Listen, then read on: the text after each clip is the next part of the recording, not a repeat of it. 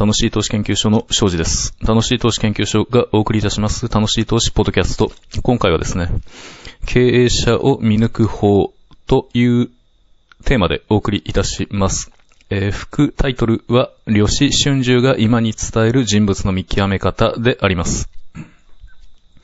会社の価値というものは経営者が誰かによって9割方決まるというふうに言われております。定説というわけではありないんですけれども、私自身個人的にはあの、このように捉えてよろしいのではないのかな。そのような考え方を土台として投資先の選別に活かすのがよろしいのではないのかなと思ってはおります。で、まあそういうわけで投資する側としましては経営者の人物を見極めることがとても大切な仕事になるのかなということです。さて、古代中国の文献の一つに、呂氏春秋というものがあります。えー、現代としては旅覧というのがどうやら正しいようなんですけれども、現代に伝わっているタイトルとしては、呂氏春秋であります。この文献、秦の始皇帝の時代、秦の国の最小を務めていました呂不韋という人物が、数多くの学者に編纂させた百科事典的なものであります。現代の百科事典とは多少趣が異なっておりましてですね、その中には人物の見極め方といったような項目があったりします。その具体的な手法、人物の見人物を見極めるための具体的な手法としましては、八巻陸剣というような手法があったりします。その詳細をですね、ここでお話しする時間はありませんので、あの、思い切って要約しますれば、人物を見極めるには、その人が発する言葉ではなくてですね、種々様々な状況に応じてのその人の行動をよく観察すべしというのが、骨子というものです。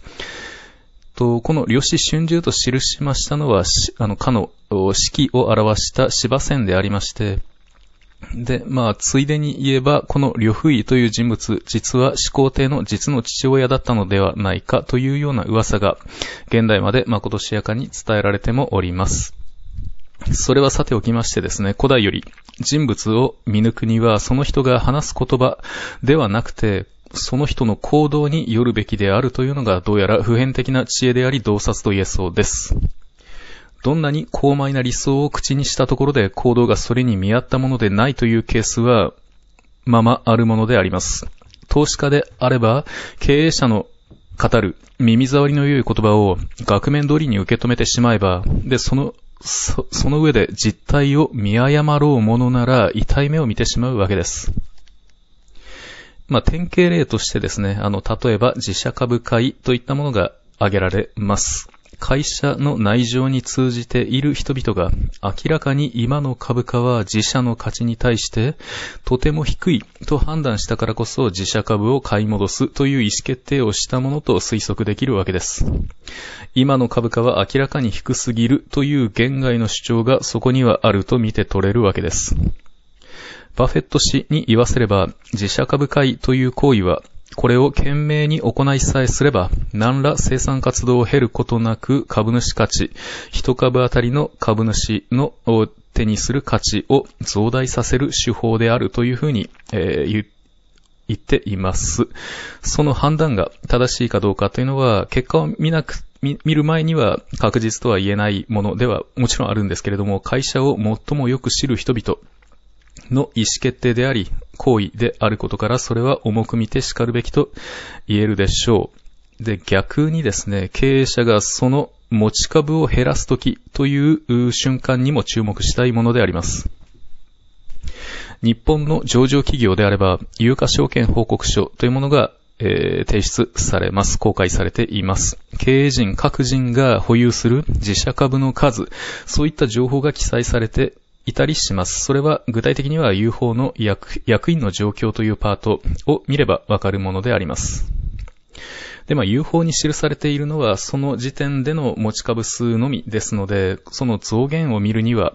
その前の期の有価証券報告書と比べてみる必要はもちろんあるんですけれども、会社をより深く知るための分析手法として、前期比較、というものはごく初歩的であり、かつ基本的なものと言えるかなと思います。そういったところは、手間、暇かけて、えー、よろしい。すぐ、やろうと思えばすぐできることですからね、それぐらいの手間暇はかけて叱るべきと言えるかなと思います。また、経営者や監査役などの退任といった情報も大切にしたいものであります。さらには、会計監査人の辞任、会計監査人の交代といった情報にも注えー、注目したいものであります。と言いますのは、沈みはめ、沈み始めた船からはですね、その内情を最もよく知る人々から逃げ始めるものだからであります。まあ、行為というものはですね、えー、その人の語る口以上に経営者その他の人々の本音を映し出すというお話でありました。えー、楽しい投資ポッドキャストは楽しい投資研究所がお送りしております。えー、楽しい投資研究所の URL は one 投資 .com、Yahoo や Google などの検索エンジンでもって楽しい投資で検索してみてください。トップにヒットいたします。で、今回お話ししました内容は楽しい投資ニュースレターというもので配信しているものでもあります。え、楽しい投資研究所におきましては、オフィシャルクラブとして楽しい投資友の会を運営しております。友の会の会員の皆様には、不定期にではありますが、楽しい投資ニュースレターを配信しております。そのテーマは、投資の感性を高めるといったものであります。もしご興味がおありの方は、楽しい投資研究所のホームページで、えー、入会手続きを、えー、行っていただければなと思います。入会金や年会費などは一切かかりません。無料でご登録いただけます。2分もかかりませんので、えー、ご興味がおありの方はですね、ぜひどうぞ。えー、楽しい投資研究所の楽しい投資ポッドキャスト、えー、今回本当久しぶりに、えお送りいたしました。では、次回は、おそらくこれの続き、えー、量子春秋が今に伝える人物の見極め方、その2ということで、お送りする予定であります。では、次回の楽しい投資ポッドキャストでお会いいたしましょう。さよなら。